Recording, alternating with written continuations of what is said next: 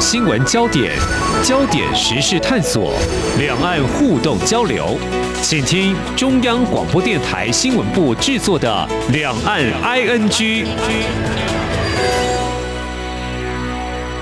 听众朋友，你好，我是黄丽杰，欢迎收听两岸 ING。最近呢，因为本土疫情反弹，大家又开始关心这相关数字的变化啊。其实，在前几天，就上周有一则新闻让大家。已经有点紧张了，就是分别在台北还有高雄举办的智慧城市展，因为呢有这个外宾前来参加，呃，所以是采这个防疫泡泡，也就是说它是有别于一般的入境管制，但是却有至少三名外宾是确诊哦，也占了不少新闻的关注度。不过，其实，在今天我们提这个，也是说要告诉听众朋友，也值得来进一步看到另外一个面向，就是到底有哪些国家来参加这一次的智会城市展，而且他们所探讨的到底又是哪些议题？其实，呃，我们讲就是一个嗯，在经济产业面的一个交流，而我们看到的就是一个数位发展的商机哦。谈到这个，我想在今天呢，特别邀请《财讯双周刊》的撰述委员游小燕来跟我们一起来聊聊哦。如果是前进东南亚，其实，在我们台湾来说，如果以政策面来看，就是所谓新南向哦，呃，应该有蛮多商机有。蛮多可能的，我们非常欢迎专属委员，你好。哎，主持人好，各位听众朋友们，大家好。嗯，就也许我刚刚所提到的，像这个智慧城市展，嗯、呃，来的国家就有来自印尼跟泰国。所以表示说，他们对于这个智慧城市呢，已经呃有一些想法，或说要来取经也说不定了。好，那我们其实谈到所谓新南向，呃，如果在时间再往之前推，就是我们的李登辉总统时代就有。南向政策嘛，对不对？是没错。对，那个时候就有。那我们蔡英文总统上任之后，就推一个新南向。那么大家也在看如何跟我们的产业做一些对接啦，比如说五加二产业啦。好，如果这样来看的话，时间在。往那么久的时间来推，其实就有一些厂商已经前进到这些国家了。先从他们这些产业怎么样来看现在东南亚的一些商机啊？我们如果以台湾最被外界称道就是我们的半导体，如果说是做这个笔电的话，哎，我们来看看这个宏基集团，他们是不是早就有前进这个东南亚？或许他们的观察可以给我们一些参考或进一步来关注。是是，呃，就是主持人有提到嘛，刚刚我们重点是放在这次南向的这个部分。嗯、其实刚刚有讲到智慧这个城市的论坛，嗯、有非常多南向的国家都来台湾取经。嗯、其实呃有做一个调查，就是呃有问说，哎，东南亚，譬如说印度、呃越南、马来西亚。当时资策会有做一个调查，就是说，哎，他们对于台湾有什么产业是相当有兴趣的？我那时候被问到这个问题的时候，我心想说，嗯，该不会是我们的生机业或者是食品业？嗯，因为这种我们会觉得，哎，他们可能比较需要这个部分，可是没有，所有这些国家他们全部一致都选智慧城市。就是在他们的印象中，台湾是一个非常有高度智慧城市的地方。就譬如说，我们的 ETC 啊是可以不用收费员的，就是之前飞到收费员之后，就是可以全线都是整个用这个 AI 的这个影像辨识，然后来收费这件事情，他们觉得这件事很智慧。嗯，真的耶。像现在，比如说好。呃，我觉得就是停车好像也就是一个辨识，很快就可以进场，对对对，车号扫描这也很快。对对对，还有对搭公车啊，在台北市如果搭公车的话，你可以知道几分钟之后什么车子会过来。对对对，对，没错。所以在他们印象中，其实台湾就是一个很有智慧的一个地方，嗯、所以他们就是也有特别来。那所以这件事情呢，就是我们进入南向的一个非常好的一个着力点，嗯、就是说，其实。南向国家跟我们过去的想象其实也已经不太一样了，因为有非常多国际大厂，还有这些其他国家，譬如说日本、韩国或是欧美都有去南向国家投资，其实也带动当地很大的一个发展。其实他们也进步得非常的快。嗯，那跟早期过去我们讲到的这个台湾首先首批南向的，就是在这个李登辉时代推，大概是在一九九零年代推行的这个南向的这个政策。的时空背景也不太一样，因为当时候是因为台商大举西进嘛，就去中国大陆。嗯哼。那当时候就李登辉有看到大家把鸡蛋放在同个篮子里面是一件非常风险很大的事情，嗯，所以他就鼓励台商说：“哎，我们也可以去这些南向国家去投资啊，不一定全部要去中国大陆。”所以他有一波鼓励的政策。嗯嗯，记得那个时候提出有四个字是吧？借机用人嘛。没错没错，大家应该都很有印象。对 对对，呃，对，当然现在的政策也就是会有一些嗯调整了哈。你看，我们台积电也可以到中国大陆去投资嘛，哈。但是就是我，呃，这个我们是多方投资，所以这个数位的商机，因为这一次在谈到这个智慧城市，就有蛮多新南向政策的国家都有来到这边哈。我们刚也稍微分享了一下台湾到底有。多智慧哦！那我刚刚提到，像宏基集团，他们有前进，他们的创办人就施振荣，在台湾业界，其实大家有机会的话，都会听听他怎么样来看产业的发展。那他对于这个新南向的这个商机，他怎么样来看呢？是他其实就是那一波呃李登辉时代推行说可以去南向的时候，他大概就在那时候左右就已经去。东南亚投资的，他首先去投资泰国啊。他的想法是说，他用乡村包围城市的概念，就是在竞争比较不这么激烈的东南亚，他先进去呃插旗。那在这边深根蒂固之后，然后地位也稳固之后，然后再往这些呃先进国家发展。嗯，所以那他这个策略其实也做得非常好。所以宏基这个品牌在泰国其实。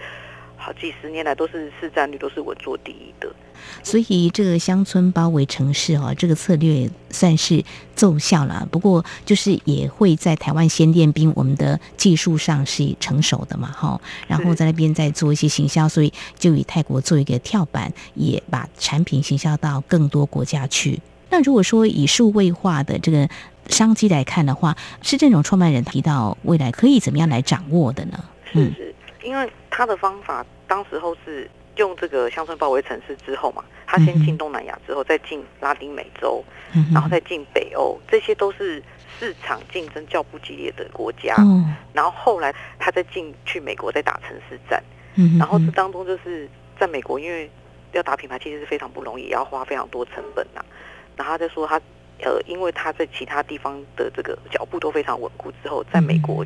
后来也顺利的，就是攻下美国市场。嗯，他大概是举这个例子是说，其实东南亚是一个呃非常值得我们台湾人去布局的一个国家。嗯，对，第一个是因为东南亚有华人，因为他说他当时候去泰国的时候，其实他跟当地很多华人，就是有华人开始帮他打市场，至少我们的语言是可以相通的嘛。哦，对，那再来是距离，我们距离东南亚也比欧美国家距离东南亚。甚至比日本跟韩国距离东南亚都还要近，嗯，这就是我们的一个很大优势。再来是说，我们台湾有自由民主啊，然后对他们的印象是台湾是一个高科技的国家，是一个智慧城市的国家，所以国家的定位其实是相对高的。所以在他们眼中，其实我们算是高科技国家了，他们也非常欢迎我们去他们那边发展就对了。嗯，尤其最近整个民主的议题就是。整个民主意识有逐渐升高之后，其实对于我们国家的形象，还有我们就是整个口罩国家队啊，还有我们防疫，其实做得非常好，所以在国际地位的这个形象上面都有很大的提升。所以其实东南亚国家是非常欢迎我们的。嗯嗯嗯，好，我想这是一个非常好的机会啦，就是我们被欢迎嘛，一定会有很多机会，大家可以好好的来洽谈的哦。嗯，所以这是提到在啊东南亚的一些国家，比如说在泰国，呃，宏基集团就是这样子来前进一些欧美国家，那么从东南亚啊开始的哦。好，那谈到这里的话呢，我们就在想智慧。相关的产业还挺多的呢。除了这个智慧城市之外呀、啊，我们的智慧医疗很厉害的。这个是不是在当地应该也有商机可期的？是是是，我们的这个医疗的这个其实技术力，其实在国际上也是非常知名啊。嗯嗯。所以智慧医疗其实也是一个呃，我们进南向国家一个蛮好的一个切入点。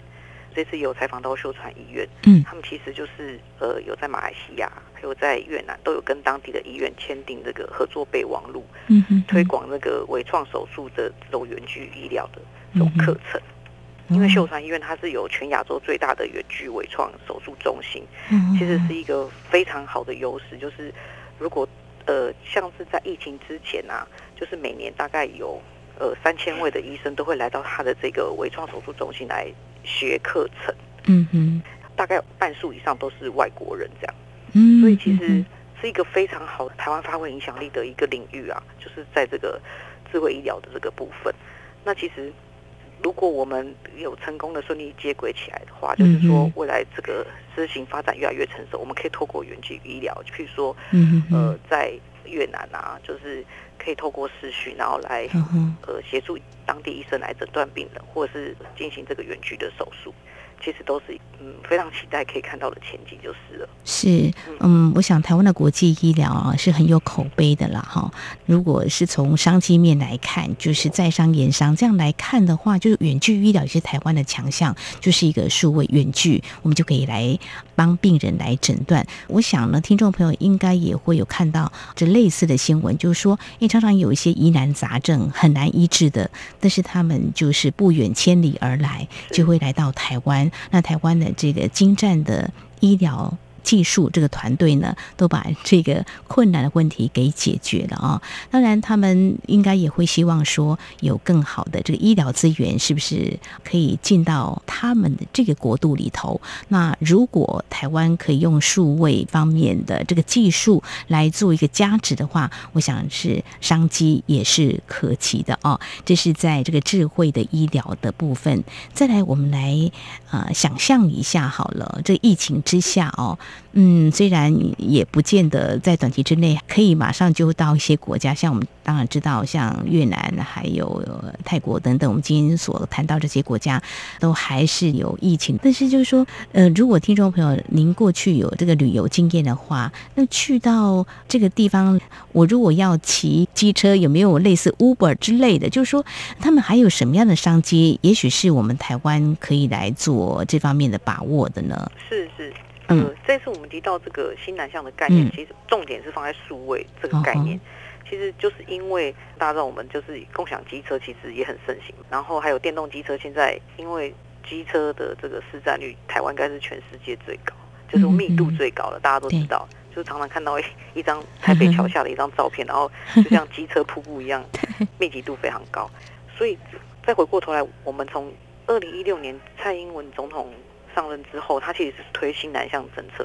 当时候台湾的这个科技业其实就是已经蛮突出了，就是也很发达，所以他是用这个科技的基础上面，呃，鼓励大家去新南向。嗯，那在去年的时候，呃，就是有一个大肚山基金会的荣誉董事长林家龙，他现在是这个无任所大使啊。嗯，就是他后来负责这个数位新南向，因为他之前在台中市。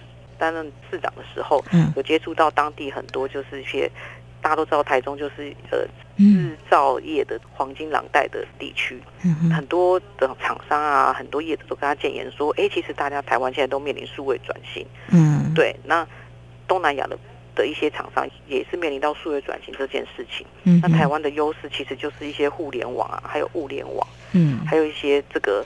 资通讯的这些是我们的强项跟优势，其实可以利用这个优势呢，好好的南向发展，而这也是这些东协国家他们所需要的。嗯哼，所以林佳龙先生就一直建言这个小英总统说：“哎、欸，我们可以来做这个数位这部分。嗯哼”那其实刚刚主持人有提到说，就是我们去东南亚街头，我们有可以想说：“哎、欸，我们可以骑这个共享机车啊，对或者一些共享的设施，其实都是有的。”就譬如说，我们台湾的这个光阳机车，嗯哼，其实有在印尼。跟这个新加坡，现在在他们的国家的街头上面都会看到光阳机车，嗯嗯，而且是光阳的电动机车，还有换电站。嗯，就是其实台湾有一些业者都已经默默的去东南亚，已经开始布局了这一部分，都看到这一块商机。嗯哼哼，好，非常谢谢专属委员在我们节目前半阶段告诉我们，这新南向的商机呢是慢慢开拓出来的哈。那当然，在这些国家也有欢迎我们去投资的，所以呢，我想这样的商机是可以再进一步来把握的。我想在节目稍后呢，我们再来谈到底还有哪些产业也有前进机会的呢？当然。我们谈的是机会，也许呢也要稍微留意一下。那在机会的同时，是不是有一些问题啊？我们先预为准备，才不会在我们投资的过程当中呢，可能会遭遇到啊一些困难。这个我想呢，稍后节目当中，我们再请财讯双周刊的专属委员游小燕来跟我们谈这个面向。今天的新闻就是明天的历史，探索两岸间的焦点时事，尽在《两岸 ING》节目。大家好，我是陈淑芳，今年八十三岁，已经打完第三剂 COVID-19 疫苗。打疫苗前要吃饱、睡饱，确定身体状况良好。长辈要请家人和照顾人陪同哦。打完疫苗，请在现场休息观察至少十五分钟。回家后继续注意身体状况，多休息，多喝水。我是陈淑芳，请跟我一起接种疫苗，提升保护力。有政府，请安心。以上广告由行政院与机关署提供。这里是中央广播电台，听众朋友继续收听的节目是《梁安居》。虽然疫情还没有缓解哦，但是经济的发展还是得持续哦。好，因为这影响的冲击实在是太大。事实上呢，数位呢也是一个商机的可能。我们在今天节目当中特别邀请《财讯双周刊》的专属委员游小燕来跟我们谈前进东南亚的数位商机。但事实上，刚也触及到这个台湾西进呢，也是持续的。但是呢，在在东南亚也是商机可期的。刚刚有提到说，资策会他们做了一个调查，就是说，呃，一些国家呢，他们希望跟台湾对接的产业呢，其中呢，首选是这个智慧城乡哦。也的确，我们如果看到台北的发展啊，跟它所表现出来。我们就可以知道说，为什么东南亚国家这么的欢迎，也希望来取经。因为在去年的时候，全球知名瑞士洛桑管理学院就公布二零二一全球智慧城市的指数，台北市在一百一十八座城市当中脱颖而出，要进全球第四名，在我们亚洲是第二名，第一名是新加坡。我们的总体指标是 A，我们还比去年。要进了有四名，真的是很不简单。再者，我们在今天也啊、特别有谈到哪些数位商机是可期的呢？啊、就是一个共享的交通工具啦，还有智慧医疗啦，这个都是 OK 的。那还有就是电信产业，哎，也可以把握。这是委员这部分来看，业界他们啊、有什么样前瞻性的观察呢？是呃，电信产业其实。呃，我们的电信三雄嘛，就是其实这里面最积极的就是中华电信，因为台湾有五 G 之后嘛，他们其实也非常想去南向国家布局这个整个五 G 的智慧物联网。譬如说像中华电信，他们就吸收呃泰国国家电信啊，还有最大的虚拟行动服务供应商当地的，还有泰达电打造这个五 G 的专网，嗯哼，希望可以就是透过五 G，然后布建整个东南亚这个部分。那还有像台湾大哥大，就是他们旗下也有电商公司嘛，他们有去东南亚投资这个电商，然后他们也用了这个呃创投基金去布局这个东南亚。其实大家的脚步都是非常积极的，嗯，对。那在智慧城乡的部分，其实台湾真的是一个非常值得好好着力的领域啦。就是说，像是我刚刚有提到说，哎，他们很喜欢，觉得我们台湾。的城市非常智慧，是因为譬如说我们的这个 ETC 的收费高速公路的收费系统，那所以就传来好消息，就说哎，在去年的十二月的时候，远通电收就是跟泰国的这个当地的集团合作，然后一起来新建他们高速公路的 ETC 的这个案子，预计在二零二五年就会完工。然后他们是拿下两条高速公路，那泰国总共有二十一条高速公路。对，那之后等于说，哎，我这两条如果建立的很好的话，那未来二十一条，我就是会比别人更有竞争力，去得到这个二十一条的标案。那其实不要觉得这个标案非常简单，其实是非常困难的，因为这个标案其实是欧美这些国家，还有日本、韩国都有一起来竞争的，结果最后是台湾雀屏中选，这是一个非常值得，也算是另类的台湾之光啊，也是蛮值得台湾人骄傲的。就表示说，我们这整个在。譬如说，我刚有提到说，我们要这个 ETC 上面必须要那个影像辨识系统，也要辨识车牌嘛。嗯嗯。然后东南亚的国家的车子的类型有很多，品牌也很多，然后也很容易塞车。哎，提给他们的标案是说，他们运用整个大数据的运算，还有影像辨识的部分，来解决整个他们塞车的问题。结果让泰国就是哎，觉得眼睛一亮，觉得哎，这个方案是非常好的。是我相信这个泰国的官员跟他们的一些团队最近来到台湾，因为他们有参加呃在台北、高雄的智慧城市展，应该让他们体验一下，就是台湾有 ETC 的。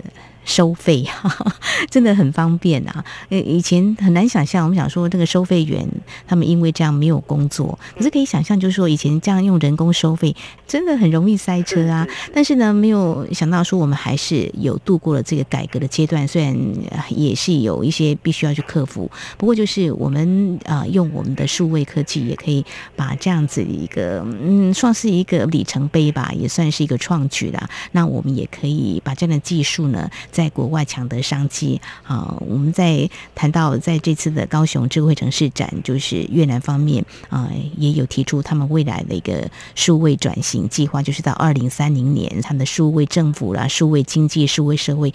都有一个目标定在那里，所以对于这个数位方面的产业，他们应该是开大门欢迎的。另外，在参加这一次高雄智慧城市展，我们也看到这个台湾跟泰国合作的泰国安美的台北智慧城一个启动仪式。我想，这都是显现了台湾在东南亚建立广大制造业生产基地多年之后，那么首先啊，这个标举并非单纯制造了智慧应用领域的一个南向。的一个发展，好，谈到这么多的商机可以去把握，我想这都是我们有一个很好的基础的一个奠基。但是就说是不是还有一些课题必须要去克服？我刚刚是说他们应该会欢迎我们去投资，可是重点是我们在商言商，我们总是不能够让成本太高，还有各方面都要让我们投资者觉得放心跟满意。好，这是一个理想的状态。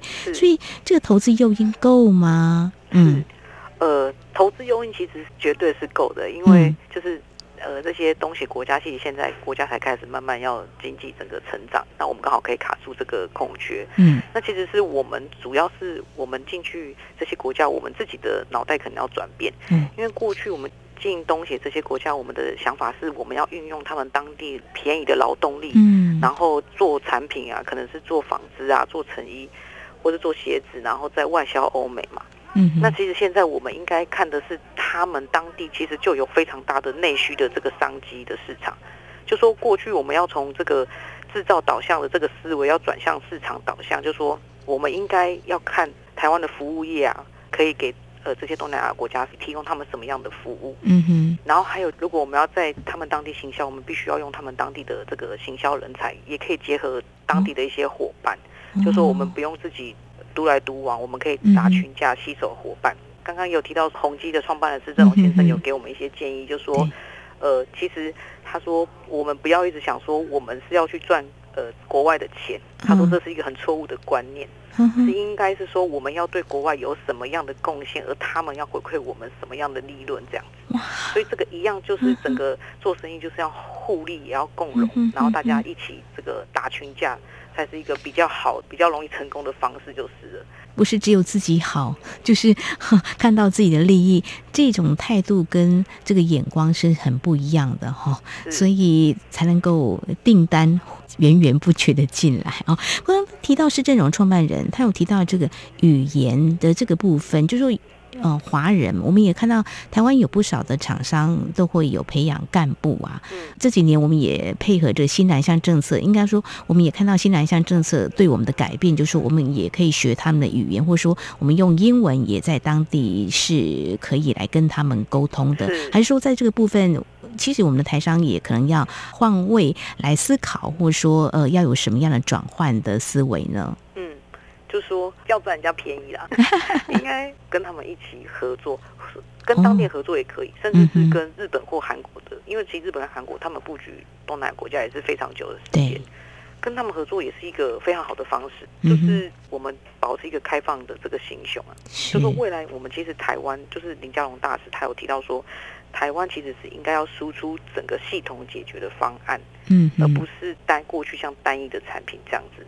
只有服务还有系统解决这件事情才是台湾的强项，就说这样子才能避免这整个销价竞争，对，然后提高我们自己的附加价值。就是我们大概归纳来说，就是我们现在台湾最值得进去东南亚国家的四大产业，就是智慧制造、嗯、智慧交通、智慧医疗。跟智慧城乡的这个部分，嗯哼，是我们提供服务，也是我们的优势。嗯，好，四大数位商机嘛，哈，好，刚提到日本、韩国也在那边竞争，如果跟他们一起合作的话，商机应该是更可以拓展哦。那我们知道中国大陆在东南亚也有不少的投资，那在这个部分的话，当然对东南亚一些国家来说，呃，他们早就应该知道有中国大陆跟台湾。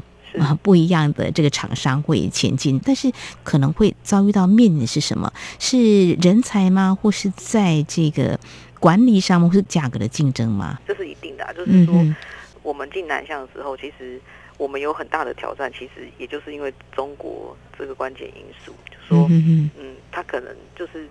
呃，对于我们去投资是比较不利的，就是就是说，看你哪个国家或者是哪项国家是哪个国家是比较轻中啊，大家过去都讲这件事情。嗯，那轻中的话，那相对对台湾就是比较不利，就是。可是其实刚刚有提到说，因为台湾现在就是迎来了一个新的历史机遇，就是从口罩国家队到科技防疫之后，还有智慧制造到智慧交通，就是让整个国际上。看到台湾的科技跟产业的实力，嗯，还有我们台湾其实对人是非常友善的，所以呢，我们有希望是说台湾呢不该只有台积电这个护国神山，应该要有更多的护国群山，在印太地区，就是在东南亚国家，在印太地区，就是扩增我们整个数位领土的这个版图，就是增加我们国家的影响力，嗯，然后来保障台湾的这个安全。就说可以用这个概念去拓展，嗯，南向这件事。对，是。那么，这对国家整个思考来讲的话，的确是如此。那回到就是产业企业本身想的，就是我怎么样去拿到更多的订单。当然要互利哦，不要忘记是任荣创办人他说的。我觉得这句话给我们呃很好的一个警醒哦。那我们看到就说，嗯，在疫情之下呢，我们的口罩的员外呢，其实没有想到说我们的科技防疫做得这么的好，我们在。在业界常说这个危机呢，可能是转机。那我们在今天探讨了这个数位新南向，有智慧城乡、智慧制造、智慧交通、智慧医疗，我们都可以来输出。我想应该换个词，应该说危机呢，在疫情之下呢。啊，我们还是有商机的。当然，这是要有很多的条件，因为我们真的是多年来的一个投资跟努力，所以有些突破。当然，到海外难免还是有竞争对手，怎么样去做经营策略的一些调整？我想，当然企业会算得比我们更精准，也会更有多方面的思考。好，我们在今天呢，非常谢谢财讯双周刊。专属委员尤小燕来跟我们谈谈这个前进新南向数位商机怎么样来把握，但是有哪些问题呢？可能预为准备啊、想好它的解方，我想对于投资会更顺利。非常谢谢尤小燕专属委员，谢谢您，谢谢。谢谢主持人，谢谢听众朋友。好，持续相关的焦点，美国总统拜登在去年十月在东亚峰会提出。印太经济架构，台湾已经表达参与意愿。那么比较新的进展是，美国联邦众议院台湾连线共同主席夏波等人所发起，一共有两百位众议员联名致函美国商务部长及贸易代表，时间是在美东时间三十号。那么他们是强调台湾应该受邀参加印太经济架构，主要理由，台湾是印太区域的主要经济体，也是美国第八大贸易伙办。另外，也观察台美从二零二零年以来举办经济繁荣伙伴对话，对话范围相当的广泛。另外，台湾从一九九一年来活跃亚太经济合作会 （IPEC），积极跟区域伙伴合作，推动贸易投资自由化。那么，台湾也透过台美全球合作及训练架构，跟区域国家建立伙伴关系。同时，从二零一五年成立以来，都吸引数千人参与工作坊，吸收台湾专业知识。而我外交部发言人欧江安在台北时间三十一号则是表示，印太经济架构主要目的是推动高标准的贸易行为，我们也会持续跟美方就印太经济架构，不论是相关目标以及推动相关模式，持续交换意见。同时，外交部跟相关部会也会持续透过台美既有的经贸合作机制，来深化台美不论是供应链韧性、基础建设相关多元议题的合作。好，以上呢就是今天两岸安居节目，非常感谢听众朋友您的收收听，黄丽杰祝福您，我们下次同一时间空中再会。